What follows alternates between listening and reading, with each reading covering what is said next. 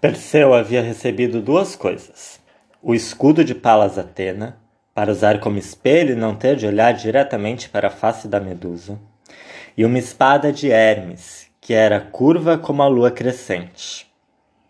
Mas ainda tinha de achar o caminho para a caverna das Górgonas, e para isso ele precisava da ajuda de três monstros, que eram as Greias.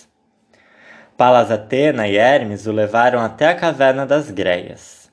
E Palas Atena disse: Essas três irmãs não são más, mas são criaturas horríveis de se olhar. As três juntas só têm um olho e um dente, que elas usam uma de cada vez. A que usa passa depois o olho e o dente para a segunda, que então usa e passa para a terceira. E agora, Hermes e eu não podemos ajudá-lo mais. Você terá de achar um jeito de fazer as greias lhe ensinarem o necessário. E os dois deuses desapareceram. No maior silêncio, Perseu se escondeu na caverna onde duas das irmãs estavam dormindo. A terceira, que estava usando o olho e o dente, tinha saído. Pouco depois, ela voltou e gritou: Acordem, irmãs, estou deixando o olho e o dente na mesa para a próxima. Mas, assim que ela fez isso, Perseu pulou de seu esconderijo e agarrou o olho e o dente. As duas irmãs apalparam a mesa, não acharam nada e começaram a brigar. Perseu então exclamou: Não briguem, belas damas. Estou com seus preciosos olho e dente, e vou devolvê-los se vocês me contarem o que quero saber.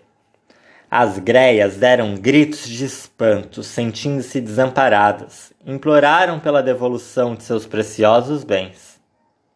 Então Perseu disse: Eu quero encontrar a caverna das Górgonas e cortar a cabeça da Medusa. Vocês precisam me dizer o que eu faço para desempenhar essa tarefa. As greias murmuraram e resmungaram mas por fim disseram: Se você nos devolver o olho e o dente, uma de nós lhe mostrará o caminho para uma caverna à beira-mar. As sereias, que são metade mulher e metade peixe, moram lá. Você precisa pedir a elas três coisas: um par de sapatos para seus pés, um elmo para a cabeça, um saco e uma correia para prendê-lo ao lado. Então, Perseu devolveu o olho e o dente, e uma das irmãs lhe mostrou o caminho para a caverna das sereias. O lugar era muito bonito. O mar batia dentro da caverna, e as sereias nadavam e brincavam entre as rochas. Quando eles, ele as chamou, todas pararam de brincar e nadaram até o recife onde ela estava. Queridas damas do mar, disse Perseu, preciso de sua ajuda. Eu quero ir à caverna das Górgonas e cortar a cabeça da Medusa. Preciso que vocês me arranjem um par de sapatos, um elmo e um saco. As sereias riram e disseram: Você é um belo rapaz. Deveria ficar brincando conosco em vez de ir ver as horríveis Górgonas. Mas Perseu implorou sua ajuda e as sereias replicaram: Gostamos de você e vamos dar o que você quer. Os sapatos que você pediu não são comuns, eles têm asas, e quem os usar poderá voar. O elmo que você pediu também não é comum, porque se você o puser na cabeça ficará invisível. E você precisa de um saco para pôr dentro dele a cabeça da medusa, assim que cortá-la. Senão, se você a carregar na mão, qualquer pessoa que olhar para ela, inclusive você, se transformará em pedra. As sereias trouxeram para Perseu o que prometeram: os sapatos com asas, o elmo que tornava a pessoa invisível e a sacola. Ele agradeceu e calçou os sapatos, pôs o elmo na cabeça e pendurou o saco nos ombros pela correia. Depois saiu depressa voando invisível sobre o mar, até a medonha e escura caverna na ilha onde as górgonas viviam. Quando Perseu chegou lá, lembrou-se do conselho de Palas Atena e entrou na caverna andando de costas.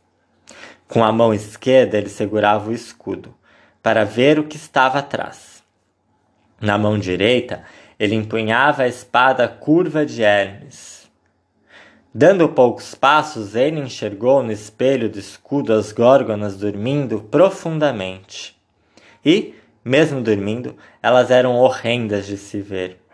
Seus corpos enormes eram cobertos de escamas de dragão, e seus dentes eram como presas de javali.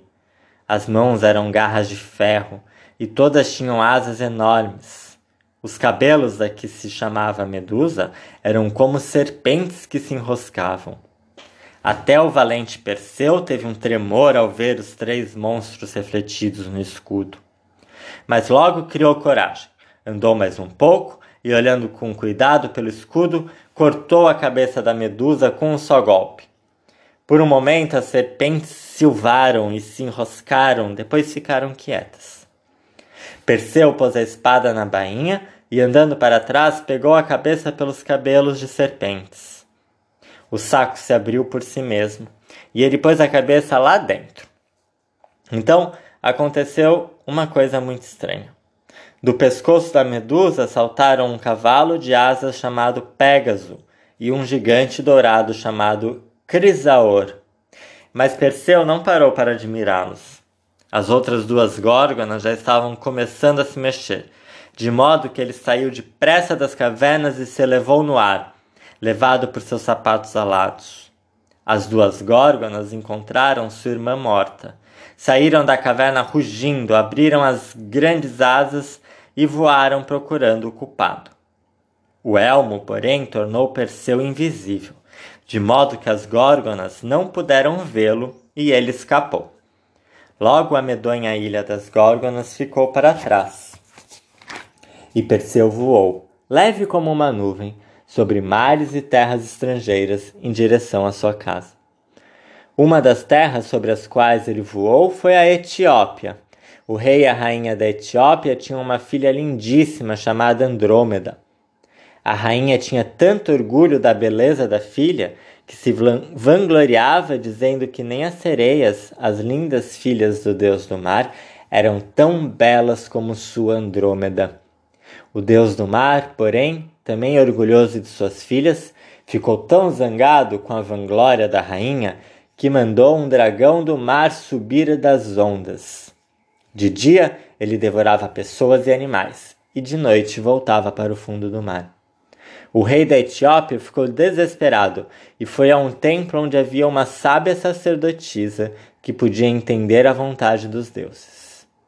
Esses templos eram conhecidos como oráculos, e havia muitos deles na Grécia Antiga.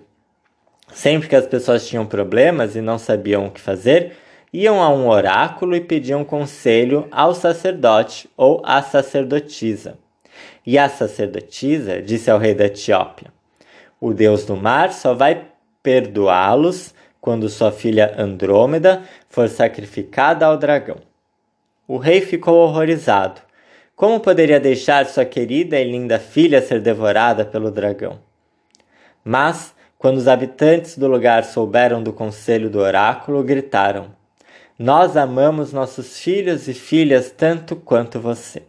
É melhor que uma só moça morra para que todos possam viver em paz. E por causa de seu povo, o rei concordou que sua filha Andrômeda fosse levada para a beira do mar e amarrada a um rochedo, onde o dragão poderia encontrá-la da próxima vez que surgisse das águas.